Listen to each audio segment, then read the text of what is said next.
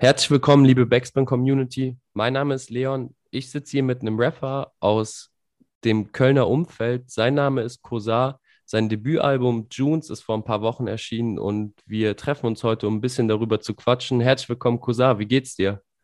Mir geht's gut. Danke, dass ich hier sein darf. Ähm, mir geht's gut soweit. Ein bisschen äh, runtergekommen jetzt zwei, drei Wochen her, als das Album rausgekommen ist und äh, mir geht's fantastisch. Wie geht's dir? Mir geht's auch sehr gut. Ähm, kann ich mir auf jeden Fall vorstellen, dass in letzter Zeit viel Trubel war. Ich habe so gesehen, ähm, du warst ja sehr lange irgendwie im Untergrund aktiv und als Junes jetzt erschienen ist, habe ich irgendwie bei voll vielen Meinungsmachern so, was Deutschrap angeht, auf einmal dein Gesicht gesehen. Das Album wurde viel geteilt, irgendwie viel Liebe in der Szene angenommen. Wie hast du so die letzten Wochen nach dem Release irgendwie erlebt? Ähm, um ehrlich zu sein, bei mir ist nicht so viel angekommen, was Szene technisch angeht, aber ich habe viel gehört. So, mir wurde dann zugetragen, ich habe das auch da und da gesehen und dies, das. Ähm, ein paar Leute sind aber auch tatsächlich zu mir gekommen, ähm, unter anderem DJ Ron, mit denen ich vorher gar keine, gar, kein, gar keinen Kontakt hatte, der ähm, dann Props gegeben hat. Ähm, Alex Barbian natürlich, ähm, den ich auch schon ja länger kenne, ähm, aufgrund eines Rap-Kontexts. Contest ähm, bei, wo war das nochmal? Ähm, bei der Tape-Fabrik, genau. Vor zwei, drei Jahren war das. Ähm, genau, und ähm, das hat mich natürlich sehr gefreut, äh, da so ein Feedback auch von äh, Leuten aus der Szene zu bekommen, die halt die Meinungsmache betreiben, die da als Journalisten tätig sind und so. Safe. Mm, aber viel wichtiger als irgendwie so die Stimmen in der Szene sind ja nochmal so die Stimmen außerhalb, weil du bist ja man kann ja sagen, irgendwie ein lokaler Representer und hast ja Frechen und so Köln auf die Fahne geschrieben, aber ganz besonders so die Burgstraße und habe gesehen, du hast eine fette Album-Release-Party direkt irgendwie auf der Burgstraße gemacht, an den Häuserblocks. Wie war so das Gefühl, einfach so die, das ganze Umfeld zu sehen? Also das war natürlich komplett speziell. Also das kann ich ähm, auch gar nicht wirklich umschreiben in Worte oder so. Es war einfach krass. Es war einfach krass. Ich hätte mir das so nie ähm, ausmalen können. So, das also äh, natürlich, ne, vorher hat man darüber gesprochen, okay, was können wir machen zur Release-Party und als sie dann gesehen haben, okay, es ist ein bisschen lockerer und es ist vielleicht sogar möglich, da was zu machen, auch Open Air, ähm, hat man sich natürlich vorgestellt, okay, wir sagen das an, wir gehen zur Burgstraße, wir machen da was, aber so wie das dann da aufgenommen worden ist, wie viele alte Gesichter ich gesehen habe, die ich in den letzten vier, fünf Jahren nicht gesehen habe. Und so, das war natürlich sehr, sehr besonders einfach. Das wurde sehr gut aufgenommen. Und ich glaube, das war, ähm, deswegen bin ich auch, glaube ich, so gechillt, jetzt schon so relativ schnell danach, weil das war alles, wofür ich das gemacht habe. So. Verstehst du? Ähm, so ist das also, die Bestätigung, die Bestätigung kam sehr, sehr schnell. Und es war einfach sehr, sehr positiv so und ähm, es hat mich mega gefreut. Ja, ich fand es auf jeden Fall auch herzerwärmend, irgendwelche Videos zu sehen von Kids so in der ersten Reihe, die komplett irgendwie dazu ausrasten. Ähm, ja. Du hast ja auch mit äh, Leben auf der Burgstraße 1 und 2 schon zwei Tapes genau über das Viertel und die Straße gemacht. Ähm, hattest du damals auch schon das Gefühl, dass das so einen lokalen Anklang kriegt oder ist es jetzt nochmal so richtig losgegangen, dadurch, dass es irgendwie dein Debütalbum war? Also, ähm, es war natürlich immer so ein Anspruch, irgendwie lokal irgendwas zu prägen. So, weil ich, seitdem ich denken kann, oder ne, zu dem Zeitpunkt, wo wir dann gesagt haben, okay, wir, wir versuchen jetzt richtig zu starten, so eigentlich der einzig verbliebene Rapper in Frechen gewesen bin. So. Es gab einfach niemanden. So den ich denn so auf dem Schirm habe, hatte oder im größeren Kontext. Nach und nach sind dann welche nachgekommen. Und da habe ich halt gemerkt, so dass die ganz klar ähm, von meiner Herangehensweise oder von der Art und Weise, wie ich gerappt habe und sowas inspiriert waren. So, das hat die schon irgendwie getatscht. Und äh, mit so welchen Begegnungen, so habe ich dann halt gemerkt, okay, das war der richtige Weg, den ich da eingeschlagen bin. Ähm, deswegen, die ersten zwei Tapes waren auf jeden Fall mega prägend. So, das äh, lässt sich, glaube ich, nicht abstreiten. Aber die waren natürlich, es ist sehr lokal geblieben. Ne? Das, da da ging es halt sehr, sehr ähm, langsam über die Grenzen hinaus. Jetzt mit Junes ist das natürlich, ähm, glaube ich, kennen kenn ein paar mehr Leute Frechen, die nicht nur hier aus der Umgebung kommen. Aber ähm, hattest du damals, als du so ein Kind warst auf der Burgstraße, auch irgendwie so die Person, die jetzt vielleicht so die Kiddies da äh, im Viertel haben, zu der du aufgesehen hast, die irgendwie damals schon Mucke gemacht haben, Frechen represented haben? Oder musste man damals auch rüber nach Köln gucken, um irgendwie was Lokales zu bekommen? Nee, wir hatten in Frechen schon so eine kleine Szene, wo man sich äh, so auch orientieren konnte. Und vor allem war der, ähm, ich sag mal, einfach der Kölner Untergrund damals viel krasser vernetzt. So, das, das lief damals noch, weiß ich noch ganz genau, über so MySpace und Foren. So, es gab dann so spezielle Foren und da waren alle aus Bilderstöckchen, Ossendorf, Ehrenfeld, Kalk, äh, Ostheim, waren alle dort vertreten. Ähm, selbst ein Echo Fresh hat über so welche Kanäle ähm, released. Ähm, als das dann da äh, mit erst guter Junge und sowas ähm, äh, so in die Richtung ging und äh, davor mit äh, Saba schon so ins Wanken geraten ist, da war alles so, da ging alles so. So La Honda und K1 und sowas habe ich über so welche Geschichten kennengelernt und da war ich, glaube ich, elf, zwölf Jahre alt vielleicht so. Und bei uns gab es natürlich auch welche so. Ähm, so Santi, Lil Montana, äh, Red Light und, und, wie sie nicht alle hießen. Ähm, da gab es auf jeden Fall einige, äh, an die ich mich so orientiert habe als kleiner Knirps oder die ich halt, auf die ich aufgesehen habe. Und äh, zu wenigen habe ich noch Kontakt. Ähm, zu einer Person äh, ganz, ganz engen Kontakt noch, das ist der Joe Neck. Der hat früher auch gerappt auf Englisch. Aber der war halt einfach so, der Dude, der Hip-Hop so verkörpert hat, weißt du? Äh, in seinem Klamottenstil, so wie der gequatscht hat, so. Das war einfach so voll der Hip-Hop-Dude, so. Und ähm, ein großer Bruder von mir halt, so, weißt du? Und äh, ja, Mann, das gab es auf jeden Fall schon immer bei uns in Frechen. Also war dieser Hip-Hop-Gedanke und diese ganze Subkultur Hip-Hop fernab vom Rap irgendwie auch das, was dich in deiner Kindheit so voll begleitet hat und ihr wart so, okay, die, das sind irgendwie so ich sag mal, unsere Vorbilder oder das sind Jungs von hier, die irgendwie was machen, was super kreativ ist und wir gleichen uns dem irgendwie an und sehen zu denen auf? Oder wie war das? Boah, es war eher so äh, ein, es war ein, es hat zum Lifestyle irgendwie gehört. Es, es war nicht so bewusst, ähm, dass man, weißt du, das einfach so benennen konnte. Es ist einfach so gewesen, dass man, ähm, man hat quasi, es wurde einem vorgelebt und man hat halt nachgelebt. So, ne, Wie, ist bei uns in der Buchstraße eh so gewesen, dass viel Community war, ähm, sehr zusammengeschweißte Haufen und sowas. Und das sind ja auch so Dinge, die Hip-Hop einfach ausmachen. Dadurch ist das einfach so entstanden. Das war eine ganz, ganz, ähm, also so eine krasse Eigendynamik einfach gewesen. Aber du hast ja auch schon super früh angefangen zu rappen. Ich habe mal in einem deiner alten Interviews irgendwie gesehen, dass du 2008 schon irgendwie deine ersten Gehversuche gemacht hast. Ja, so. ja, ja, ja. Also. äh, ja, Mann, 2008 war ich auf dem ähm, Mixtape von Duki vertreten. Rest in Peace, Lego. Ähm, ja, Mann, das ist schon voll. Ey, ich war da elf, zwölf Jahre alt, glaube ich. In, in, der Range muss gewesen sein. Da habe ich meine ersten Parts gekickt auf seinem Mixtape. Ähm, damals noch unterwegs äh, mit den frechen Allstars. Ähm, ja, Mann. Und äh, so hat es quasi so seinen Lauf genommen ein bisschen. Aber ich habe schon vorher angefangen, ähm, irgendwie versucht, Texte zu schreiben.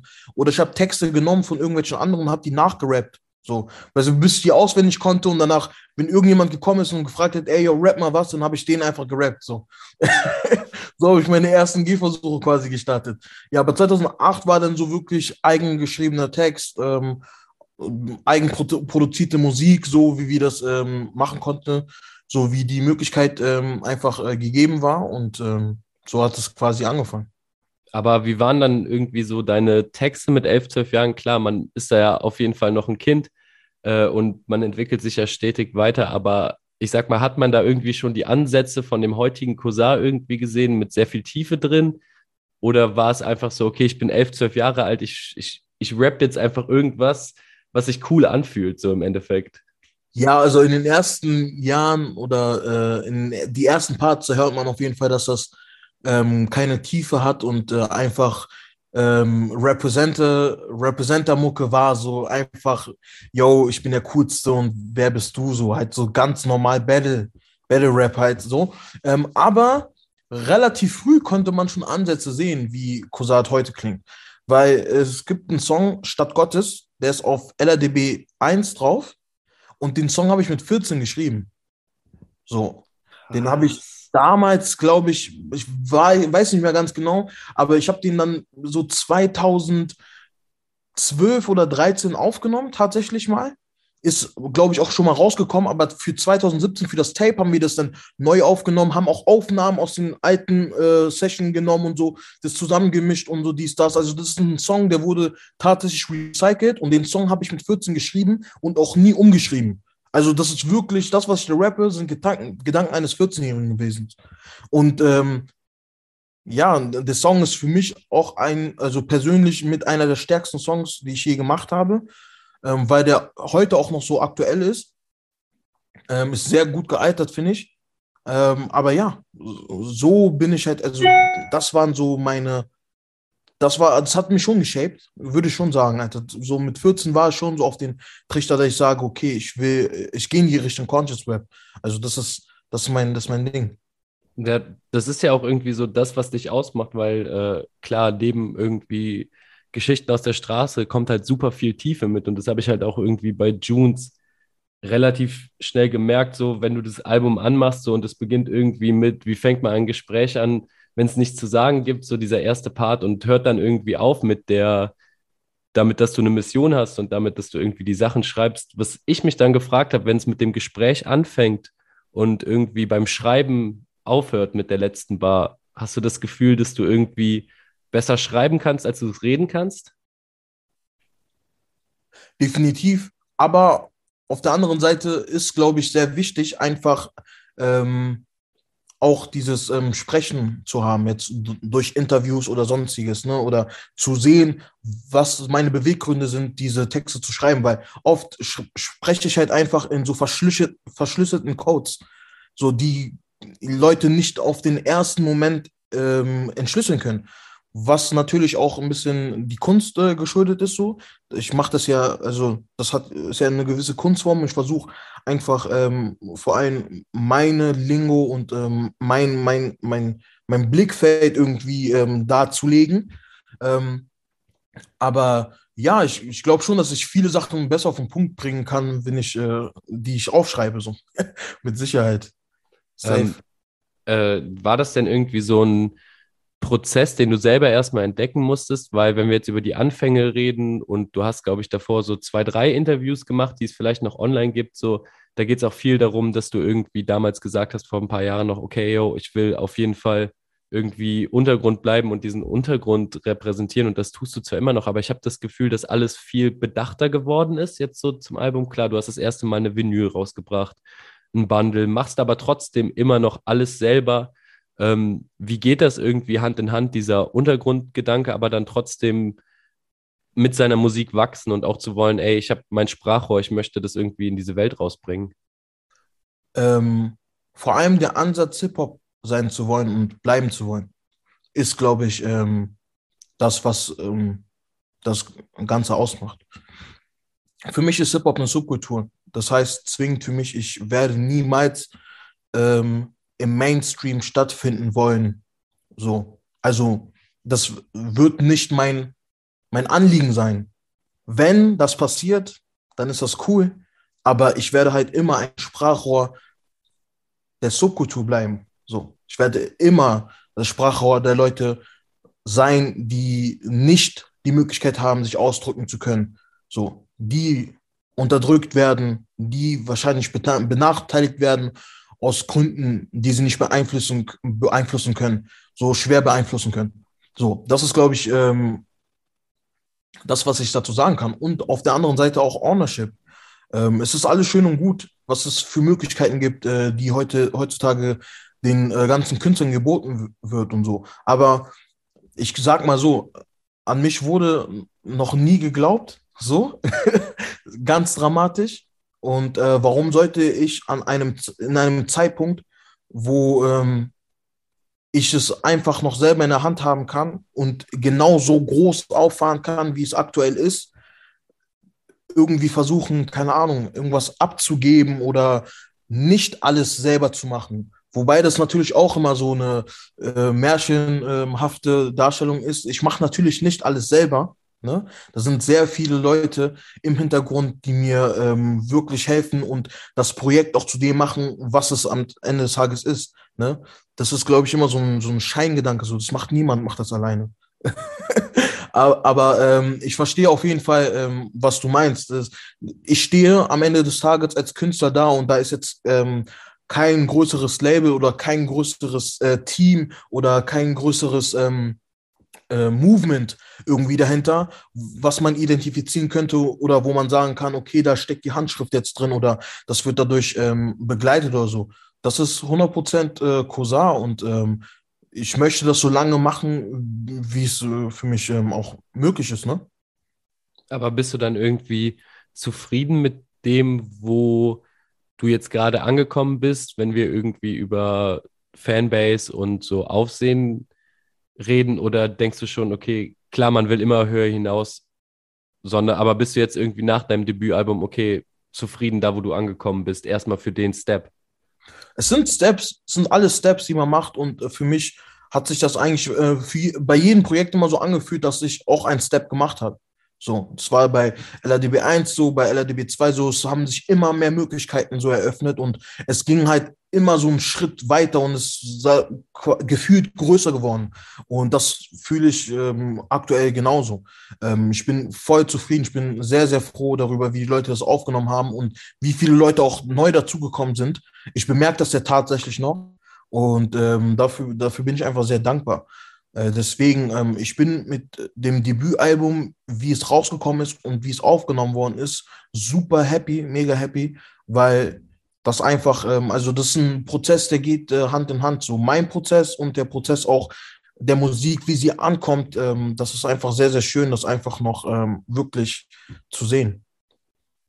Ey, voll, also mich freut es ja auch sowieso jedes Mal, wenn ich merke, dass gute Kunst irgendwie irgendwo ankommt und ich sehe, da passiert was und irgendwie hatte man die ganze Zeit, seitdem diese, seitdem es irgendwie so auf Junes zugeht, wie gesagt, habe ich die ganze Zeit einfach ein Rauschen bemerkt, was vielleicht vorher noch nicht da war. Ähm, aber es war ja auch irgendwie ein langer Prozess. Ich meine, die erste Single für Junes, die noch auf dem Album drauf gelandet ist, sind ja, glaube ich, anderthalb Jahre her oder sowas, als genau. sie rauskam mit Musikvideo, oder?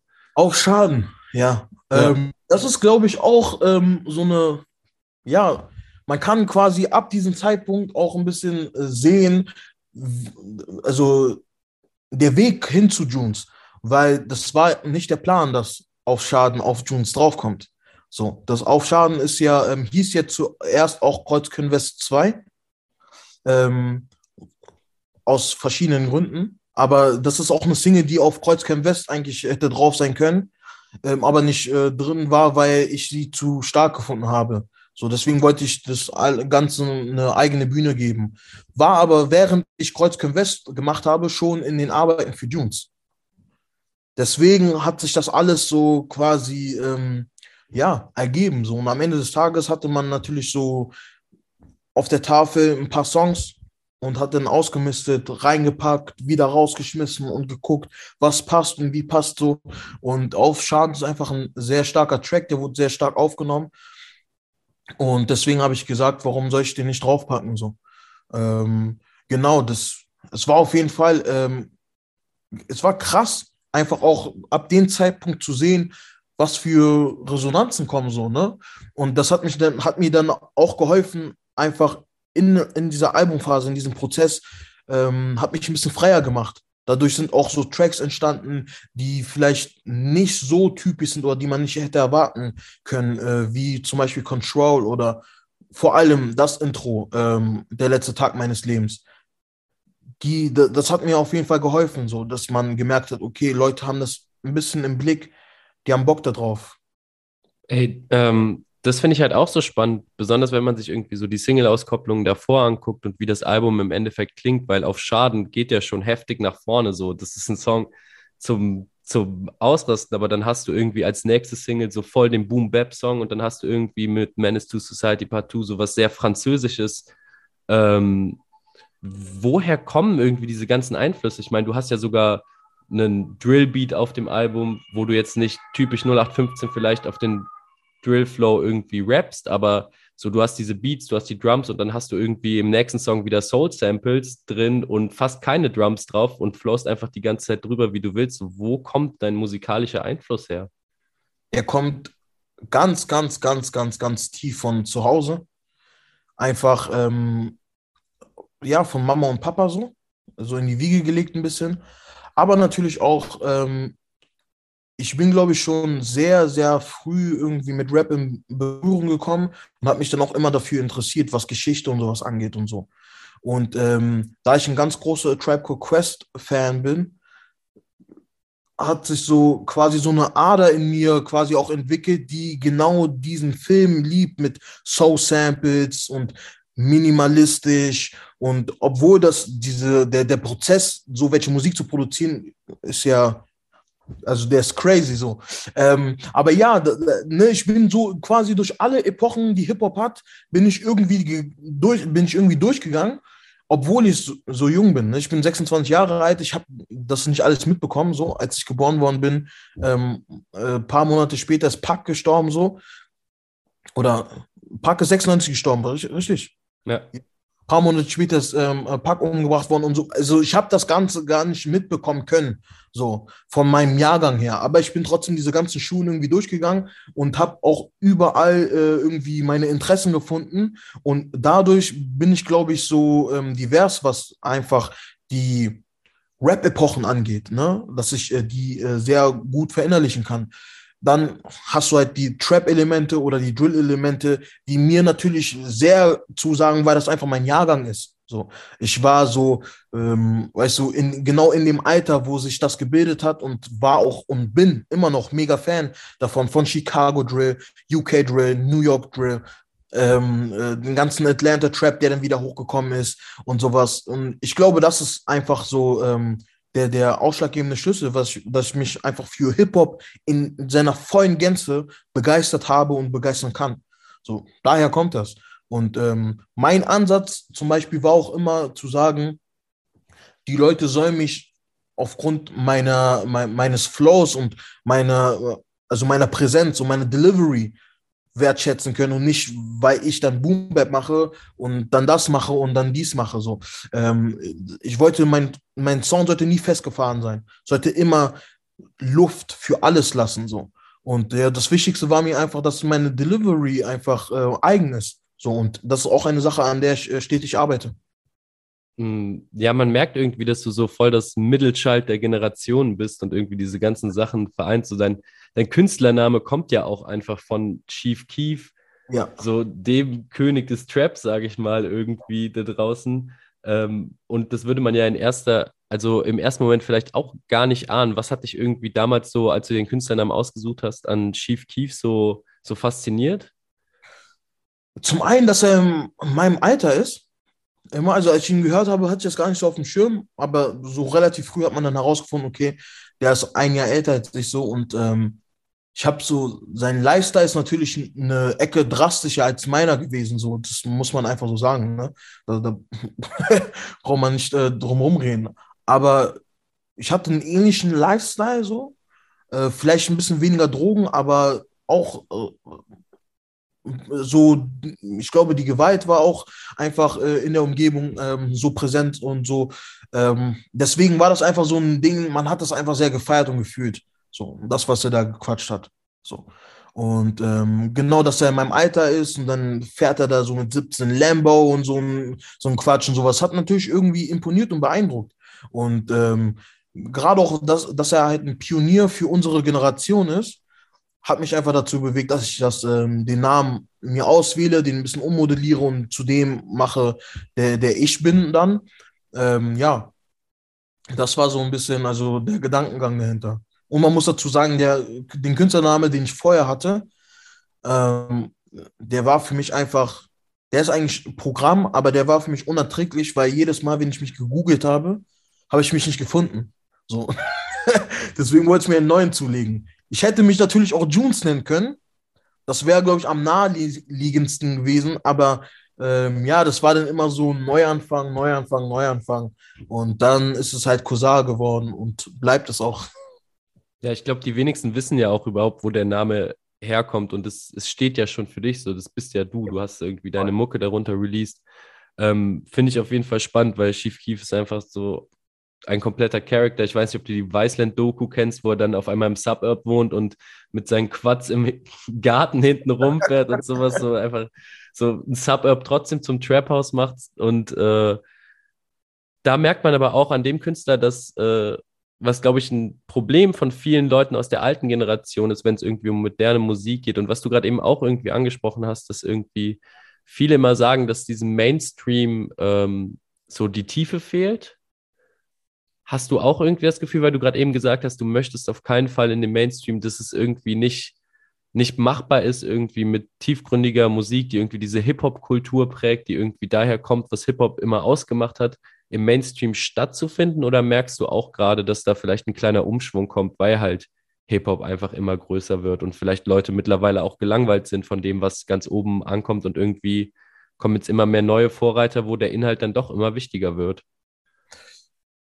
Ähm, ich verstehe, in welche Richtung du gehen willst, aber für mich schließt sich das ähm, kategorisch ein bisschen aus. Zu sagen, man ist ähm, Mainstream, aber, aber bedient so die Subkultur. Das aus dem Grund, weil wer wird als Mainstream gelesen oder was, ähm, was, was bedeutet das eigentlich? Ne? Die Mainstream ist die Mehrheitsgesellschaft. So, am Ende des Tages. Und ähm, wie soll das, wie soll das an sich funktionieren, dass du Mainstream bist, aber ähm, quasi dich an äh, die, die Probleme der, der, wie nennt man das, äh, der Poor and Dangerous, der Armen und Gefährlichen quasi ähm, ansprichst und äh, anprangerst und versuchst, äh, denen ein Sprachrohr zu bieten. Das ist halt so, so per Definition ist das schon mal so komplett ausgeschlossen. Natürlich ist das so, ah, hast du auch Künstler, die äh, im Mainstream stattfinden, ähm, zu Recht auch, und ähm, einfach Themen ansprechen, die sehr wichtig sind, wie Diversität, äh, Mental Health ähm, und ähm, andere Sachen einfach, ne? alles, was dazugehört. Das ist ähm, sehr, sehr wichtig. Aber wiederum musst du auch die andere Seite der Medaille betrachten und dann ähm, frage ich mich, ähm, gerade bei Mainstream-Künstlern oder bei, wir können das Wort auch streichen, einfach bei dem, was beim Deutschrap an der Spitze stattfindet, so ähm, im überwiegenden Maß. So. Und da ist, stellt sich bei mir die Frage im ersten Sinne, weil wir gerade bei Deutschrap sind und ähm, bei Hip-Hop-Musik, wo spielt die Musik eine überwiegende Rolle? Also, es sind alles Rap-Artists, ähm, Sprechgesangsartisten. Wo spielt die Musik eine überwiegende Rolle? Bei der anderen Seite der Medaille. Und das sehe ich nicht. So, ich sehe nicht, dass ähm, es um Musik geht oder hauptsächlich um Musik geht, ähm, es geht um viele andere Sachen, aber um das auf jeden Fall nicht. Und äh, bei den wenigen anderen sieht man das, das ist alles schön und gut, aber es ist, glaube ich, auch eine musikalische Herangehensweise, die ich für mich so einfach nicht wählen würde. Was auch, äh, glaube ich, auch einfach, was auch cool ist. So. Aber klar, es gibt äh, Leute, die ähm, im Mainstream stattfinden und ähm, da sein sollen und genau auch ähm, in die richtige Richtung einschlagen. Das sehe ich voll. Aber ich sehe es halt nicht in der Überzahl. Deswegen stellt sich die Frage für mich persönlich gar nicht so krass. Ich mache einfach das, was ich mache, mit dem Ansatz. Und ähm, ich glaube, das wird halt immer das sein, was es ist. Es wird immer Subkultur sein. Und auf jeden Fall anecken, polarisieren, Dinge aussprechen, auch mit äh, der gewissen Wortwahl. Genau. Ja, ich glaube, das ist auch ein großes Problem irgendwie vom Mainstream, dass viele halt auch einfach nicht verstehen, dass diese Subkultur einfach Lebensrealität ist und nicht einfach nur irgendwas, was ins Mikrofon gesagt wird. Und da fällt mir immer so als Beispiel Haftbefehl immer als bestes Beispiel ein. Auf einmal finden da der ganze Feuilleton findet das ja auf einmal cool, ne? Und die ganzen Gelesenen hören dann auf einmal Haftbefehl, weil der erzählt ja irgendwie von dem, was er erlebt hat und ist vielleicht auch so der einzige Künstler, der das so richtig ins Mainstream reinbringt und sowas und ist wirklich big damit geworden. Ähm, aber wenn es dann wieder um irgendwelche kleineren Künstler geht, die vielleicht genau vom gleichen Struggle oder von krasseren Struggles noch erzählen, dann ist es halt immer so, ja, die machen da ihr, ihr Rapper-Hip-Hop-Ding, wo alle nur auf krass tun und checken gar nicht, okay, so, das sind einfach Lebensrealitäten, die irgendwie aufgewiesen werden und verstehe ich auf jeden Fall, warum da im Mainstream kein Platz ist. Ähm, aber ich habe trotzdem irgendwie das Gefühl, dass es, dass es mittlerweile mehr zum, zum Inhalt wieder zurückgeht, weil ist viel Melodie reingekommen und du benutzt ja auch auf deinem Album sehr viel melodische Aspekte, gerade auf Menace to Society so. Singst du auch ein bisschen, ähm, wie gefällt dir irgendwie diese ganze Entwicklung, wenn es um Melodien im Hip-Hop geht? Weil das ist ja auch irgendwie was, was das war schon immer da und Leute, die irgendwie sagen, das gab es früher nicht und vielleicht war es früher nicht mit Autotune, sondern einfach so mit einer rawen Stimme. Ähm, aber jetzt hat es ja super Überhand genommen. Wie findest du irgendwie dieses ganze Hip-Hop wird melodischer, Genregrenzen werden aufgebrochen? Das finde ich zum Beispiel auch, also um ich, ich, jetzt dich nicht anzugreifen, sondern einfach diesen, diesen, diesen Konsens, das macht keinen Sinn. So. Weil es war schon immer da. So, zu sagen, okay, Hip-Hop wird jetzt melodischer und ähm, sprengt jetzt die Grenzen und so, ich finde das ein bisschen weird, das 2022 zu sagen. Oder jetzt auch die letzten fünf Jahre, weil, wie gesagt, also als äh, Limp Bizkit dann so einen Schwenk in Hip-Hop reingemacht hat, hat und so, das dann halt, was war es denn, Punk-Rap und ein bisschen mit Metal-Einflüssen, dann hattest du ähm, äh, Cypress Hill, die den Crossover irgendwann gemacht haben und so, Ice-T, was gibt's noch, Run DMC und sowas, ne, Crossover war schon immer da. Dann hast du halt äh, auch äh, bei den Anfängen so, wo viele äh, weibliche Rap-Artists halt auch einfach gesungen ha haben oder eine sehr schöne Gesangsstimme hatten und auseinandergenommen haben. Und äh, da brauchen, also, weißt du, ich muss den Namen nicht mal aussprechen. Miss Lauren Hill, so I'm sorry, also das ist mir ein bisschen zu, zu, zu einfach so. Das sind genau die Leute, an die wir uns heute immer noch orientieren und die die Richtung vorgegeben haben, um zu sagen, dass wir das jetzt gerade verändern, ist ein bisschen so, ähm, ihr gebt die Blumen falschen Personen so. Aber ich muss auch dazu sagen, dass ähm, natürlich die Art und Weise, wie wir heute Musik machen, durch das Digitale und sowas, ähm, mehr Möglichkeiten entstanden sind und äh, daran bediene ich mich natürlich auch. So, und ich finde diese Entwicklung einfach super. So, ich finde die sehr, sehr nice, dass äh, Leute mit den einfachsten Mitteln äh, so große Sachen machen können. So. Ähm, aber ja, ich bin bei, bei, bei dieser Diskussion, bin ich, ähm, also in welche Richtung die geht, bin ich nicht immer so der Fan davon, muss ich ganz ehrlich sagen. Ich finde es auf jeden Fall spannend, weil ähm, halt sehr oft, wenn es irgendwie um Backspin-Künstler, die wir irgendwie auf unserer Plattform posten, dann kommt halt schnell, ja, es hat ja nichts mit Rap zu tun, das ist mehr Gesang. Und ich denke mir dann halt so, so viele sagen dann aber auch, ey, aber das war doch schon immer so, so, keine Ahnung, so Nas, sein größter Song vielleicht If I Rule the World, so, das, die Hook wird auch gesungen, so, das ist melodisches Fuck. Ja. Und, ähm, aber hattest du das Gefühl, also hättest du das Gefühl, dass du vielleicht, wenn du, weiß ich nicht, zehn Jahre früher geboren wärst oder noch früher die gleichen Chancen irgendwie gehabt hättest in diesem Hip-Hop-Game, schon alleine was irgendwie technische Möglichkeiten bringen und dass du, also wie hast du überhaupt angefangen? Wie kommt ein Zwölfjähriger irgendwie ins, vors Mikrofon?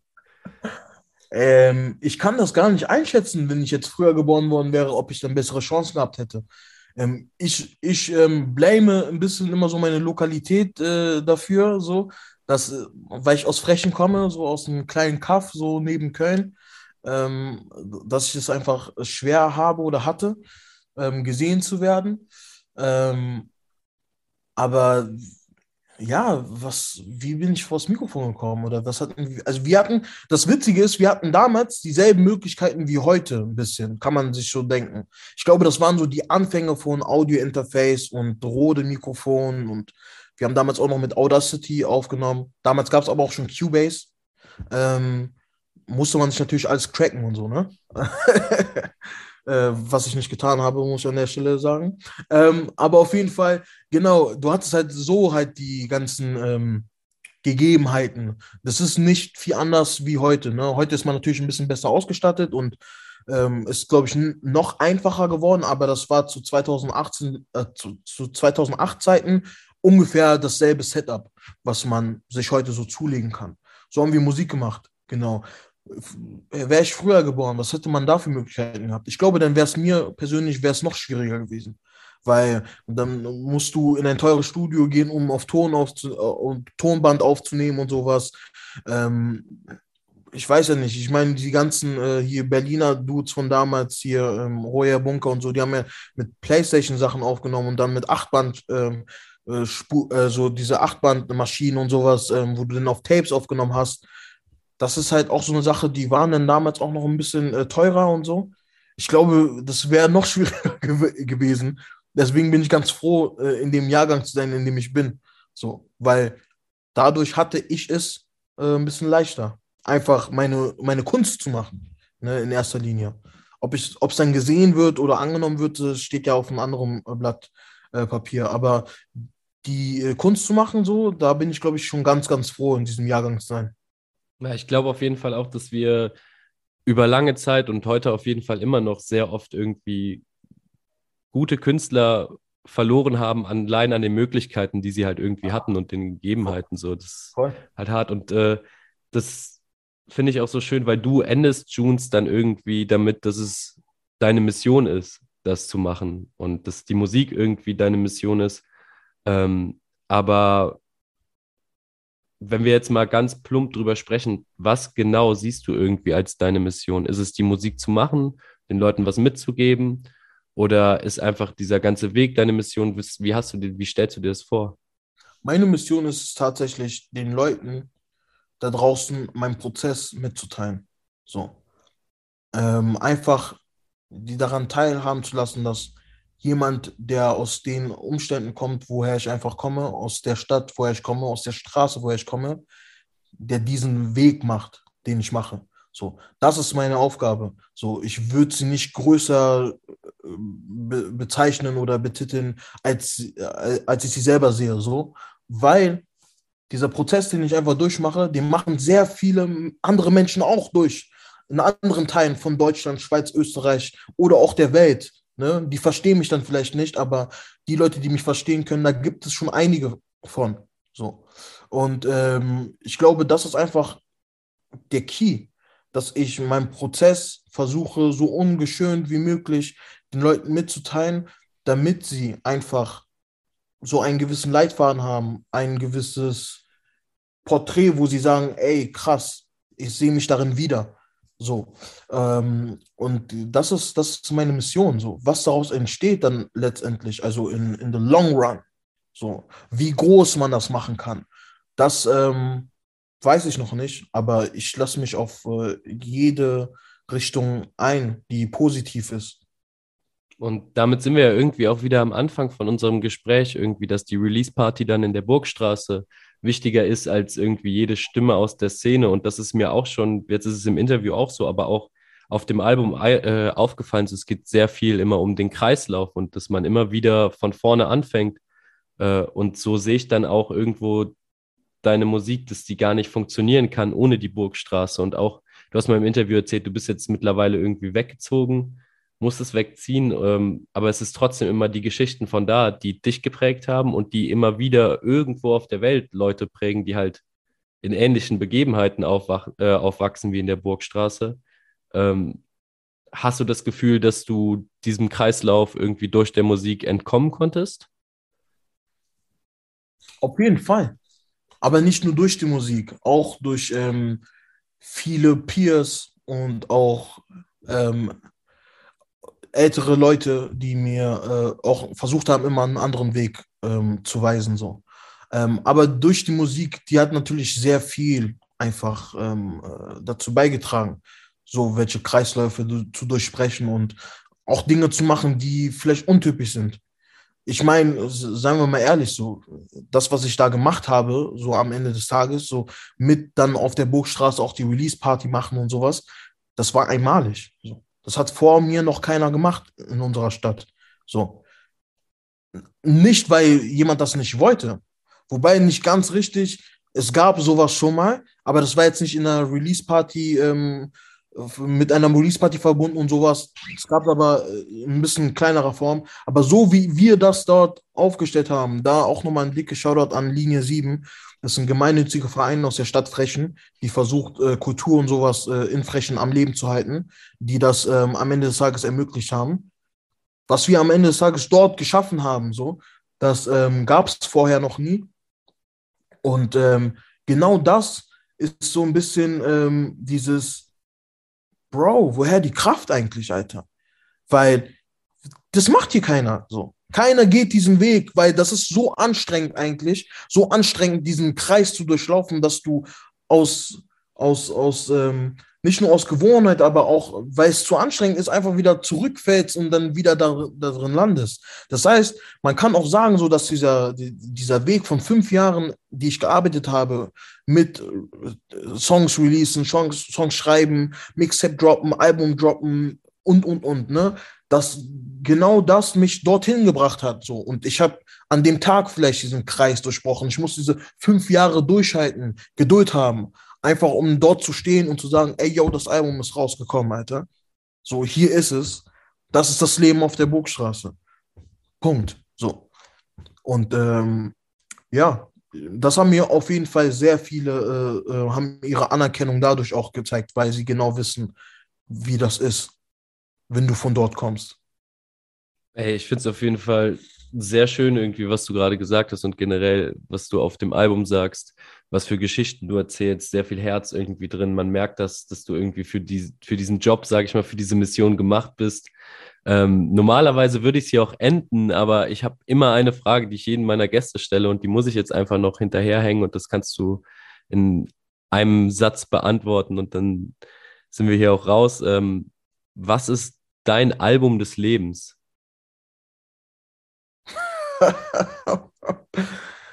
ähm, To Pimp a Butterfly von Kendrick Lamar.